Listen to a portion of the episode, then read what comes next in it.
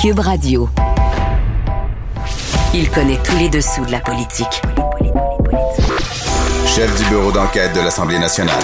Antoine Robitaille. Là-haut sur la colline.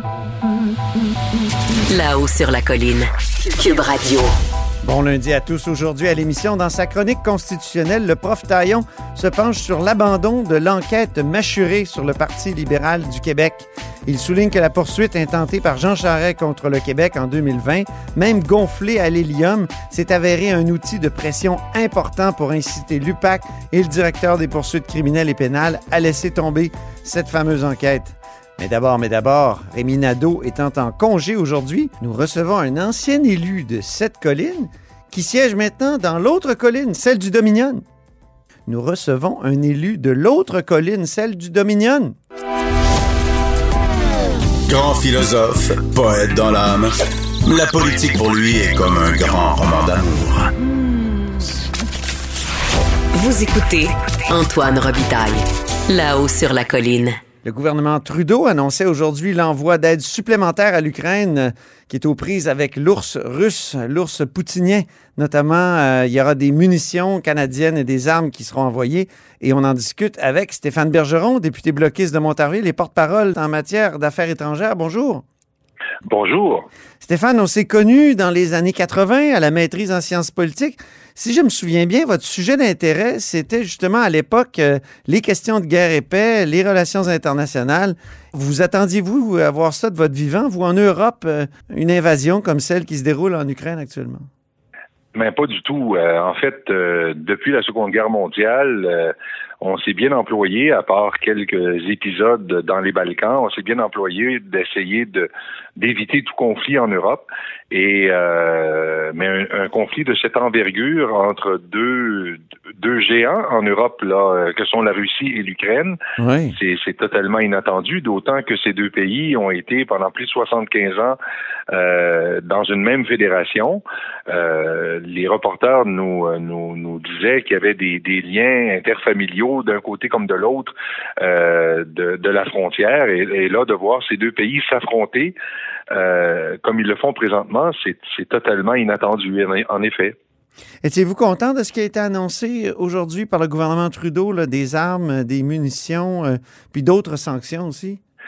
Ben écoutez, euh, une des questions qu'on se posait, c'est que dans les premiers dans les premiers jours, lorsqu'on craignait une intervention une intervention russe, le gouvernement du Canada s'entêtait à, à n'envoyer que du matériel non létal à l'Ukraine, Mhm. prétextant que euh, le fait d'envoyer des armes offensives euh, pourrait avoir euh, ou même des armes défensives pourrait avoir comme effet de, de, de servir de prétexte à la Russie pour envahir l'Ukraine. On n'en est plus là. là. L'Ukraine est envahie depuis euh, depuis plusieurs jours. Euh, les Ukrainiens euh, présentent une, défense héroïque, mais ils sont tout seuls. Et ce qui fait que plusieurs pays de l'Alliance Atlantique, et même au-delà de l'Alliance Atlantique, on a vu la Suède transférer du matériel militaire à, l'Ukraine.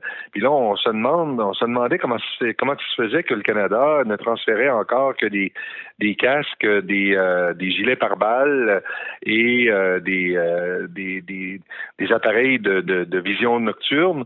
Bon, évidemment, ce sont tous des ce sont des trucs qui peuvent être évidemment très utiles, mais quand tu fais face à des chars, lorsque tu fais face à des avions, tu as besoin de, de, matériel pour pouvoir euh, euh, neutraliser ces chars, neutraliser ces avions. Et euh, donc, il y a des besoins qui sont qui vont bien au-delà que des besoins en casque et en, Mhm. je dirais, en, en, en gilet par balle. On entendait, euh, j'ai entendu une, une, une, réplique de Zelensky en fin de semaine. Apparemment, les Américains voulaient l'exfiltrer de Kiev. Il aurait répondu J'ai pas besoin d'une promenade, j'ai besoin de munitions.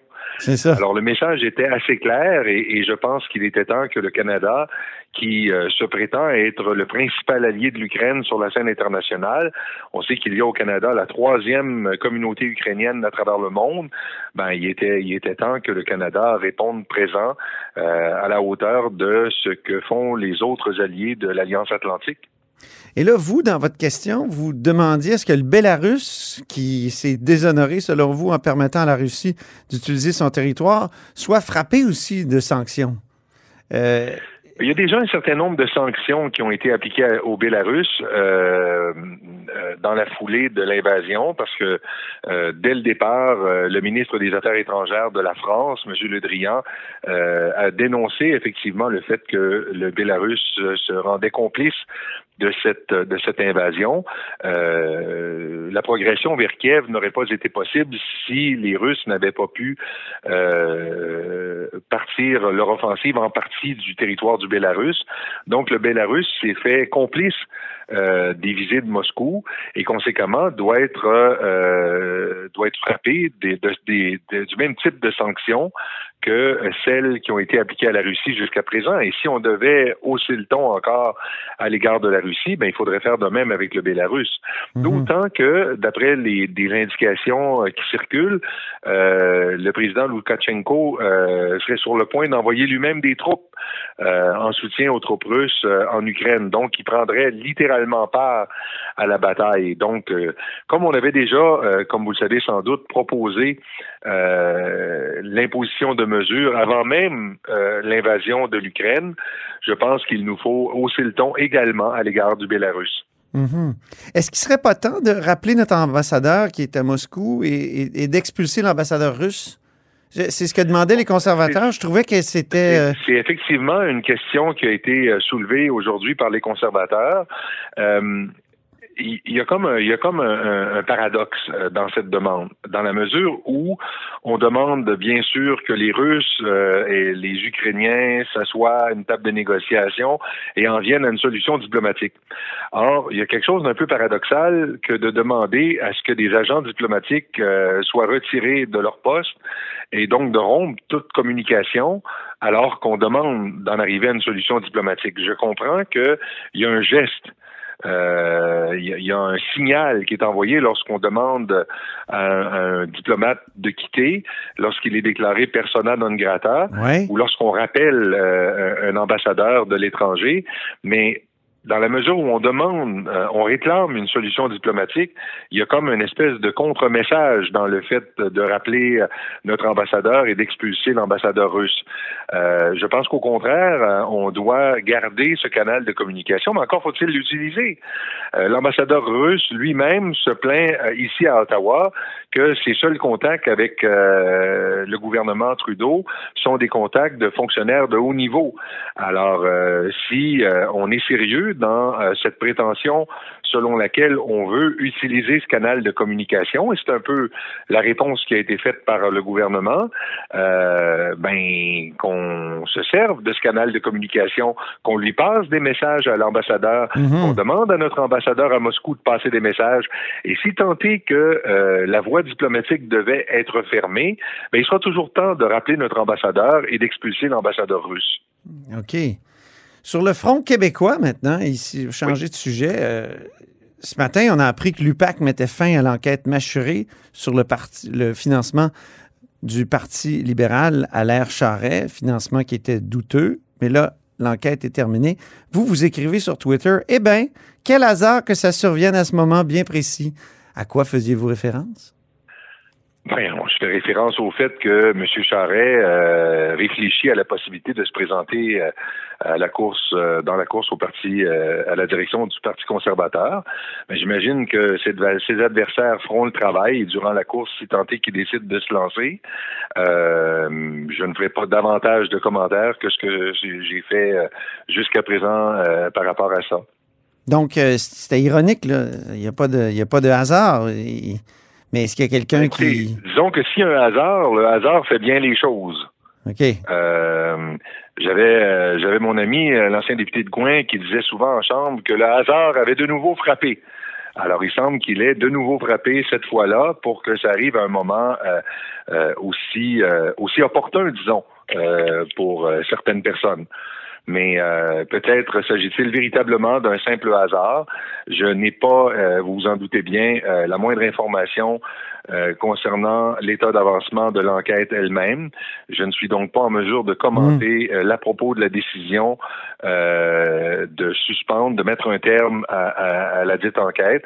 Conséquemment, je ne peux faire mmh. d'autres commentaires que de simplement constater que mmh il y en a peut-être qui voudront, durant la course à la direction, soulever ce genre de choses. mais ça, c'est partie comment dirais-je, de la régie interne du Parti conservateur. c'est à eux de voir comment ils vont ils vont mener cette campagne, de part et mm. d'autre d'ailleurs. Mais Jean Charest pourrait redevenir un de vos adversaires politiques, ça c'est clair. Euh, Gérard euh, Deltel, euh, dans le temps. Ce qui est fascinant en politique, je pense que ma relation avec avec Guy Ouellet en témoigne, c'est que on peut bien sûr avoir des opinions divergentes, mais ce qui fait en sorte que, on, mais ça fait pas en sorte, devrais-je dire, que on soit nécessairement des adversaires. On, on est bien sûr. Mais j'ai pas parlé d'ennemis, j'ai parlé d'adversaires.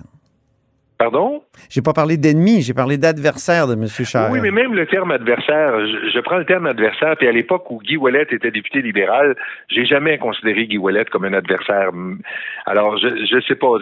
donc, euh, je, dis souvent qu'il y a des gens que j'inviterais euh, volontiers dans mon salon un dimanche soir et il y a des gens que je n'inviterai pas dans mon salon un dimanche soir.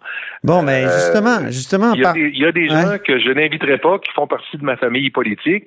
Et il y a des gens comme mhm. euh, Jean Chrétien ou Jean Charest euh, avec lesquels je suis certain que je passerai un bon moment un, un, un, soir dans mon salon.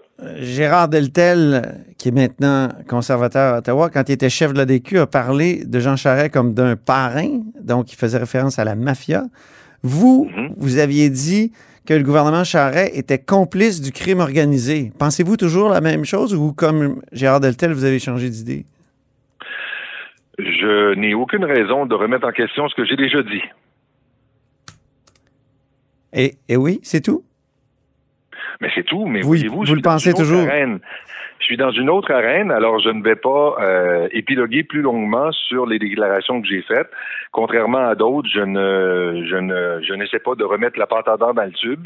Euh, ce que j'ai dit dans le passé euh, demeure public et euh, jusqu'à nouvel ordre, je n'ai pas, je n'ai pas contredit ou ou désavoué ce que j'ai dit par le passé, mais je ne commenterai pas davantage puisque c'est dans une autre arène que ça se passait. Et pour l'heure, je ne fais pas partie de, du processus du choix du euh, chef du Parti conservateur. Et le cas échéant, s'il devient, comme vous le dites, un adversaire politique, ben, on croisera de nouveau le fer. Très bien. Merci beaucoup, Stéphane Bergeron. Ça me fait plaisir. Député bloquiste de Montarville et porte-parole en matière d'affaires étrangères et ancien ministre de la Sécurité publique, je le rappelle.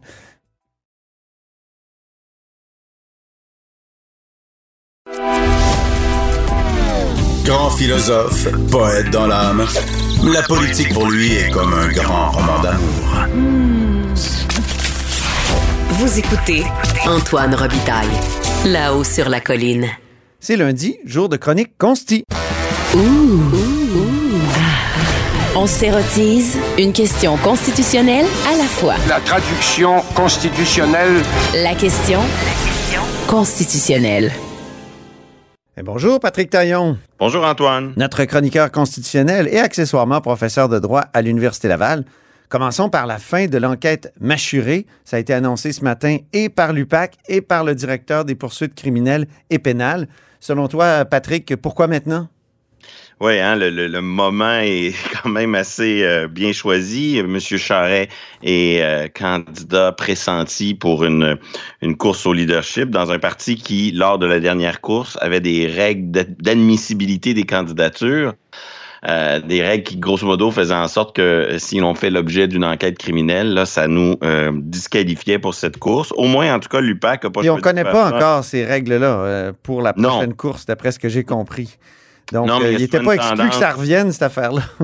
dans les partis politiques où les courses au leadership sont fréquentes, il y a tendance à faire des copier-coller des anciennes règles. C'est ça. Euh, au moins, l'UPAC a joué euh, jeu ouvert. Hein. Ils nous ont pas fait ça un vendredi à 16 h ou le jour d'un congédiement d'un entraîneur d'un club sportif très populaire. Ils ont joué ça franc jeu le, ah, mais là, matin. Je pense qu'on aurait pu être encore plus cynique. Il aurait pu faire ça un jour de budget. Oui, on l'a déjà vu. Euh, certaines arrestations, un jour de budget. Oui. Euh, donc, moi, ma première réaction, c'est ça. C'est la question du moment. Pourquoi ce moment? Ben, c'est clair qu'il y, a, y a la double incidence de la candidature pressentie de M. Charret, mais je pense pas seulement non, Non. plus.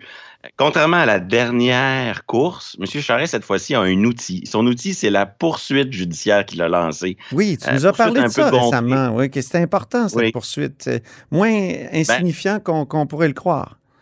Oui, on, on en a parlé l'au- l'automne dernier, puis euh, sur le fond, ça avait l'air un peu gonflé à l'hélium, hein, une poursuite euh, dans les sept chiffres pour atteinte à sa vie privée, dans, dans la gestion euh, des, Des enquêtes. fuites, euh, dans des enquêtes, etc.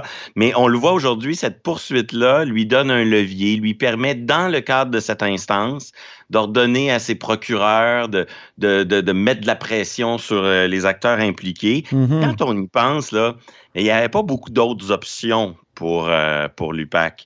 Euh, soit on, on cessait l'enquête comme on l'annonce aujourd'hui, ou sinon on la poursuivait dans l'espoir de trouver une preuve admissible devant un tribunal. Mais, mais pourquoi ce scénario qui n'a pas fonctionné dans les dernières années fonctionnerait plus demain qu'hier? Mhm. Donc, j'imagine qu'ils ont un, un certain nombre de. Ils ont un dossier, mais dans ce dossier, euh, ils estiment qu'il y a un doute raisonnable qui peut être démontré, ou ils estiment qu'il y a un décalage entre la preuve qu'ils ont à leur disposition et la preuve qu'ils peuvent réellement produire. Mhm. Donc, M. Charret, lui, il a le droit constitutionnel d'être présumé innocent. Et à un moment donné, ben, plus l'enquête se poursuit, euh, plus ça, ça porte préjudice à M. Charret. Ouais. Là, lui, il dit j'ai un préjudice parce qu'il y, a- y a des fuites atteintes à ma vie privée. Mais là, euh, dans nos chartes, il y a aussi le droit de se porter candidat. Et ça aussi, c'est un autre droit fondamental qui, dans lequel il serait, euh, il verrait son droit limité si jamais euh, les circonstances de la dernière course se reproduisaient. C'est ça. Euh, et, et- et moi, ce qui me fascine, c'est le choix de l'UPAC. J'aurais peut-être fait la prédiction d'une entente comme on a vu avec dans le dossier Guy Ouellet. C'est-à-dire, M. Charret retire sa poursuite et en échange, euh, un communiqué de, de l'UPAC qui euh, précise un certain nombre de choses et qui, euh, notamment la, la fin de l'enquête. Et là, c'est pas vraiment ça qu'on a, parce que c'est ce que je comprends ce matin du communiqué. Il y avait même eu des excuses hein, dans le cas de Guy, de Guy. Oui, on est allé beaucoup plus loin. Là, dans ce cas-ci, il n'y en a pas d'entente. Ça veut dire que la poursuite de M. Charret, elle existe toujours. Ce sera à lui de décider s'il veut la garder. Je prédis qu'il va la garder durant la course au leadership, hein, parce que ça sera euh, extrêmement utile pour lui de dire, ben, non seulement l'enquête, euh, ils n'ont rien trouvé, je suis présumé innocent, mais en plus, je suis à l'offensive pour défendre ma réputation, défendre mon droit à la vie privée. Et donc, j'ai l'impression que la poursuite va, va, va être dans le décor au moins durant, euh, durant la, la nouvelle vie politique de M. Charret. Mais c'est intéressant le choix de l'UPAC de ne pas aller avec une entente à l'amiable. Oui. Quels sont les pour que- et les contre de, de, de l'entente à l'amiable? Ben, ça aurait mis fin au dossier. Euh, ça aurait évité qu'un jour on ait des fonds publics. Parce que là, le- pour ajouter l'insulte à l'injure, c'est qu'un jour on pourrait être obligé de faire un chèque à M. Charret parce qu'il serait la victime de cette enquête. Euh, moi, je pense qu'il a peu de chances d'arriver. Puis le montant de ces dommages est quand même pas si élevé. Donc, ce chèque-là, euh, il serait pas si élevé par rapport à, à nos moyens. Euh, une entente aurait une perception négative, je pense, dans, dans l'opinion, hein, un, arrangement confidentiel, ou en tout cas probablement confidentiel, euh, conclu à quelques jours d'une campagne. Fait que je pense que ça aurait dégagé une mauvaise perception. Et, et moi, ce que j'aime croire, je peux être dans l'erreur, mais qu'en en agissant ainsi, l'UPAC ne renonce pas à une réouverture de l'enquête si jamais un développement majeur se présente à la police. Ah bon? Ah oui. Là, est-ce que si c'est le cas, je pense que c'est une sage décision. Une entente aurait pu s'accompagner du vous renoncez, vous reconnaissez que tout ça n'était pas fondé, que vous n'avez pas la matière qu'il faut pour une poursuite, et c'est la fin. Euh, là, au moins, ce que je décode, c'est qu'on annonce publiquement que l'enquête est terminée, mais on ne dit pas. euh, la, police a quand même le devoir de la réouvrir si jamais arrivait euh, l'élément euh, qui manque dans le dossier. Et donc, ça, je pense que c'est un avantage de la, de la solution retenue par, par l'UPAC. Chose certaine, cette poursuite gonflée à l'hélium, elle montre que des fois en droit, il y a une utilisation du jeu procédural qui peut être très utile au-delà de la question de savoir si la poursuite a véritablement des chances de succès. Autrement dit, la, la, poursuite a fait la preuve de, de son succès par euh, ses conséquences indirectes, même si sur le fond, je dis pas qu'il n'y a pas des arguments, mais c'est une poursuite qui avait quand même assez peu de chance. Je rappelle que pour y arriver, il aurait fallu qu'il prouve la faute grave et intentionnelle de l'État. Pas juste que l'État a fait une faute, mais que cette faute était qualifiée. Ça aurait probablement été très difficile d'établir cette preuve, mais elle a joué comme un, un, un joker, mm -hmm. en tout cas une frime très utile dans le jeu de Jean Charest euh, dans la préparation de sa campagne. En tout cas, cet abandon me surprend parce que quand Geneviève Lajoie du journal euh, a posé la question à l'UPAC le 17 février dernier, l'UPAC a répondu Nous n'émettrons aucun autre commentaire afin de ne pas compromettre la collecte de renseignements. Donc, on a cru qu'il y avait encore des renseignements colligés et de protéger l'intégrité de la preuve. Mais en fait, il y avait ce qu'il voulait dire probablement, c'est l'espèce de processus qu'il avait mis en place pour examiner la preuve là, par un, un, juge à la retraite, en l'occurrence André Rochon. Oui, puis c'était pas une décision à la légère pour l'UPAC. Ça pouvait pas s'improviser dans non. une conférence de presse. Là, la décision a été prise. C'est pas un hasard qu'ils la prennent à ce moment-ci. Euh, mais bon, c'est peut-être pas euh, une décision si euh, irréversible. Ça veut juste dire qu'ils cessent de poser des gestes pour faire avancer cette enquête-là. Euh, si l'enquête vient à eux, si la preuve vient à eux, je pense qu'ils ont encore la marge de manœuvre d'ajuster le tir. Autre gros dossier, Patrick, la fin de l'état d'urgence à Ottawa. Est-ce qu'on peut dresser un bilan? Oui, euh, pouvoir d'urgence, c'est ni bon ni mauvais, ça dépend ce qu'on en fait. Et là, ici, les bons coups pour le, le gouvernement de Justin Trudeau dans, dans cette euh, urgence dans l'urgence. Hein. C'est quand même absurde l'époque dans laquelle on vit. On était dans un, état d'urgence sanitaire depuis près de deux ans. Et là, dans cet état d'urgence, on a ajouté un état d'urgence euh, sécuritaire. Euh, je pense que les bons coups, c'est le temps limité le contrôle parlementaire. On peut même se demander si M. Trudeau n'a pas eu finalement peur du Sénat, mais bon, c'est un autre débat. Ouais. Euh, une, une, grande retenue policière. Je pense que la, la, la, la police a fait preuve d'exemplarité dans la manière dont elle a utilisé la force. Puis une certaine ingéniosité des décrets. Je pense entre autres aux dispositifs plus économiques. Là. Euh, exemple, la régulation des plateformes de sociofinancement. Ça fait des années qu'on veut réguler les plateformes euh, numériques dans le domaine culturel. Projet ouais. de loi C10, devenu projet de loi C11. On n'y arrive pas, le débat est interminable. Mais là, sous l'effet de l'état d'urgence, comme si on peut faire de l'expérimentation, mais là, l'État devient très agile et soudainement, on essaie quelque chose qui va peut-être pouvoir être imité par la suite et introduite euh, dans, dans, une véritable loi. Donc ça, ça, ça me semble être les bons coups. Les, les, moins bons coups, mais on va toujours se rappeler de la passivité gouvernementale en début de crise. Et ça, d'autant plus qu'elle rappelle la passivité gouvernementale dans la crise des Wet'suwet'en ou dans d'autres crises que le gouvernement Trudeau a traversées. Mm -hmm. Je pense aussi que l'état d'urgence a été inutilement appliqué à tout le Canada, une forme de fédéralisme prédateur.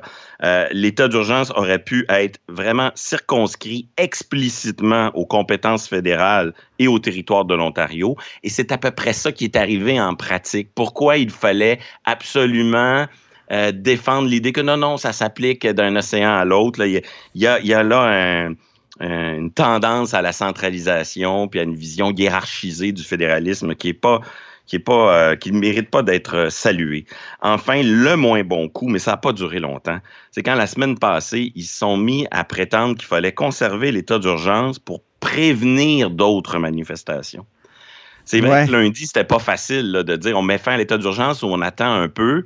Euh, c'est compliqué. On n'a pas toujours toute l'information de chaque ministère. On a besoin de faire des vérifications. Je pense que le discours qu'il fallait tenir, c'est on a besoin d'un peu de temps pour faire atterrir l'avion. Il faut que les parlementaires nous appuient. On a besoin de quelques jours pour que le dispositif qu'on a mis en place puisse produire ses effets, qu'on ne l'arrête pas dans le désordre. Mais de dire il faut le continuer parce qu'il faut prévenir d'autres manifestations, ça, c'était vraiment un mauvais argument. Ouais. Dieu merci, quelques jours plus tard, on est sorti de cette logique de l'état d'urgence pour une simple menace ou pour une euh, dynamique préventive. Euh, enfin, un, un, point qui m'a fasciné dans cette crise, hein, c'est comment Justin Trudeau a, très bon message, prétendu que l'état d'urgence allait respecter en, à la lettre euh, les droits et libertés, que ouais. les droits et libertés n'allaient pas être limités. Un peu paradoxal, là, ça. Oui, et là, on voit, là, en tout cas, un double discours là, chez Justin Trudeau.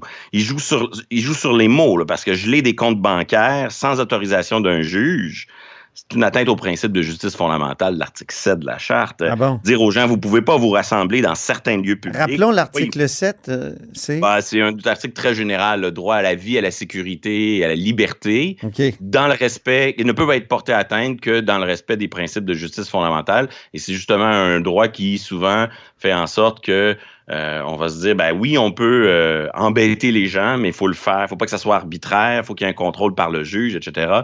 Et, et, le fait que là, on saisissait, on gelait des comptes bancaires, pardon, on saisissait pas, on les gelait sans qu'un juge mette tôt ou tard son nez là-dedans, ça, ça me semblait euh, éminemment discutable. L'interdiction de se rassembler dans des lieux publics de, et d'y manifester, c'était aussi contraire à, à, à l'article 2 qui prévoit toutes ces libertés. Mhm. Donc, il y avait comme d'un côté de la bouche, on disait je limite pas du tout les droits, puis de l'autre côté, on lisait les décrets, puis on disait ben non, il y a des limitations aux droits, c'est normal. Je Ben peux même dire que c'est très bien ainsi. La question étant de savoir si ces limitations des droits sont raisonnables et justifiées. Voilà. C'est là que je pense que euh, Justin Trudeau jouait sur les mots. Et, et- et- et je me pose une question parce que soit Justin Trudeau est, est sincère dans son j'ai pas limité les droits, mais auquel cas, c'est qu'il comprend pas comment ça marche. là. Il- son, son discours est truffé d'ignorance. Mm. Ou soit il, il est conscient euh, qu'il joue sur les mots et là, il, préconise une forme d'hypocrisie idéologique consistant, je dirais, à dramatiser puis à démoniser les limitations des droits préconisés par ses adversaires, puis à faire fi des siennes. Ah, ça, c'est bien dit. Ah, oui, je pense que c'est ça, moi. Ben, j'espère que c'est la première hypothèse et non pas la deuxième. Ah. Parce qu'un État qui gouverne va constamment limiter les droits de manière raisonnable et justifiée pour plein de bonnes raisons d'intérêt public. Et, et c'est normal. La question est de savoir euh, si c'est raisonnable et justifié. Mais des fois, M. Trudeau, la simple limite, avant même de se poser la question si c'est raisonnable et justifié, il va la démoniser Ben de oui. façon un peu euh, ultra moralisante. Là, Pensons on à ce qu'il a dit de la loi 21 sur la laïcité. Hein? Oui. Il a comparé ça à la ségrégation raciale euh, aux États-Unis à une certaine époque. C'est complètement fou.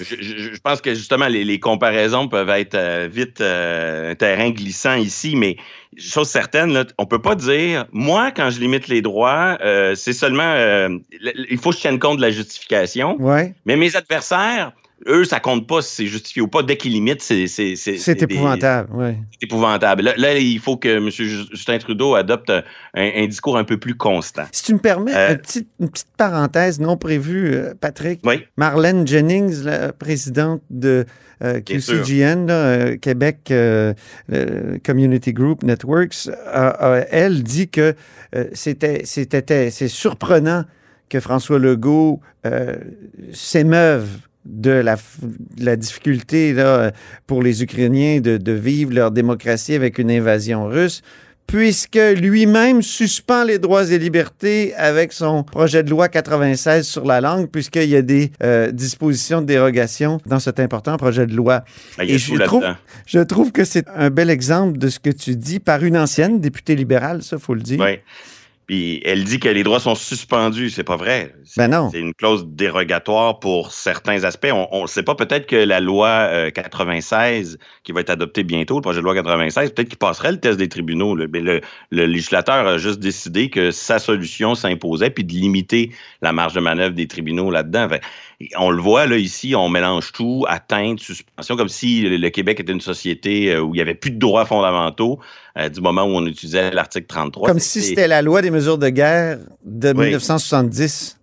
Oui, C'est- fou quand même. que il faut pas, euh, il faut, il faut pas idéaliser ou dramatiser puis trop moraliser les questions de droits fondamentaux. Voilà. Ce sont des objectifs, des fondements de l'État auxquels on est attaché, mais c'est pas des absolus. Il faut être capable de débattre de euh, leurs limitations raisonnables, et c'est là que ça joue pour de vrai le, le- le débat en, en cette matière. Sur l'état d'urgence, c'est Ouais. loin d'être terminé parce que la loi fédérale prévoit une enquête parlementaire pour faire un bilan de tout l'exercice. Fait à la Chambre, ça va se poursuivre encore plusieurs semaines. Puis on va parler encore de l'ampleur de la menace, de la nécessité de la chose et de l'intensité de la consultation des provinces. Donc, c'est terminé, mais je pense que quand même, le, le fait qu'on ait mis fin à l'état d'urgence est un des bons coups. Le fait qu'on l'ait utilisé de façon euh, pondérée euh, montre que, euh, encore une fois, il ne faut pas toujours tout surdramatiser. On, peut l'État peut agir dans des, avec une poursuite de l'intérêt public pondéré et raisonnable, et on en a eu un bel exemple. Parlons maintenant de l'intervention de la gouverneure générale, hein? ouais, le, la le, représentante le de la reine euh, qui a commenté dans une entrevue le blocus des camionneurs à Ottawa. Oui, le, le, temps file, mais c'est fascinant de voir euh, une petite entrevue euh, où elle déplore le comportement de certains manifestants. Je veux bien, mais ça, c'est une question d'appréciation politique. Elle se porte à la défense des symboles, comme si elle était un symbole qui avait le droit de défendre les autres symboles. Euh, elle espère que les esprits se calment. Je comprends que son intervention n'est pas mal intentionnée, mais c'est toujours ça le problème avec, euh, avec les gouverneurs généraux. Ils finissent par, à un moment donné, euh, comment je dire, croire qu'ils ont véritablement un rôle à C'est jouer ça. dans notre vie politique. Ici, l'intervention est modeste, mais on le voit, elle veut jouer un rôle sur le terrain des symboles. Et, et cette question des symboles est fascinante parce que le Canada est un peu un pays en déficit de symboles. Et, et- et on a vu les, les manifestants durant la crise constamment vouloir établir un contact direct avec la gouverneure générale Ben oui. pour, pour qu'elle organise la destitution de Oui. Justin Trudeau. Euh, et d'ailleurs, c'est pas les seuls à faire ça. Les, les Autochtones le font souvent. Euh, ils vont dire, nous, on veut parler directement à la couronne. Donc, ça, ça fait partie de, de cette espèce de situation bizarre où nos, nos, le décalage entre la façon dont fonctionnent réellement nos institutions et, et la façon dont elles sont officiellement organisées euh, fait en sorte qu'en situation de crise, on, on voit ce genre d'appel à la gouverneure générale toujours un peu loufoque. Autre Mais en même temps, ce que tu dis souvent, c'est qu'ils lisent le texte de la Constitution, puis c'est ce qu'ils comprennent, puis ils n'ont pas tort. Bien sûr. Ben non, ils n'ont pas Le- le tort texte sur le est là. terrain. Sur le volet officiel de la chose, formel, ils ont raison, mais il faut tenir compte aussi des usages. Euh, toujours sur le terrain des symboles, ça a été fascinant aussi dans cette crise. hein. on avait des gens qui se revendiquaient de la liberté, Oui. euh, mais pas nécessairement de la conception trudeauiste de la liberté. Non. Alors, il leur fallait une autre charte, Oui. celle de 1982. Alors, on a vu une déclaration des droits de 2022, un genre de droit naturel, insurrectionnel, comme si on, on proclamait une- une- une- un nouveau texte fondateur, qui évidemment n'a rien d'officiel. Et on a vu aussi plusieurs manifestants mobiliser la déclaration des droits de 1960. Oui. C'est un texte qui existe toujours, qui est en vigueur, qui date d'avant la Charte canadienne. Qui avait été qui en 1970 lors Oui. de la, la- la- la- la proclamation des mesures de guerre par euh, Pierre Elliott Trudeau? C'est un peu un équivalent fédéral, mais plus modeste de la Charte québécoise. Et euh, ce texte, il a été adopté par un gouvernement conservateur de John Diefenbaker. C'est Ben fascinant de voir ces, ces courants-là se, se tourner vers une autre charte adoptée par un- une autre famille politique pour bien contourner euh, la conception euh, trudeauiste de père en fils de, de la liberté telle que euh, inscrite dans notre, dans notre Constitution. Patrick, merci infiniment. On discutera la semaine prochaine du départ à la retraite du juge Moldaver à la Cour suprême du Canada. Oui, Alors, bonne semaine, Patrick. À lundi prochain. à bientôt. Et c'est ainsi que se termine La Hausse sur la Colline en ce lundi. Merci beaucoup d'avoir été des nôtres. N'hésitez surtout pas à diffuser vos segments préférés sur vos réseaux. Ça, c'est la fonction partage. Et je vous dis à demain. Cube Radio.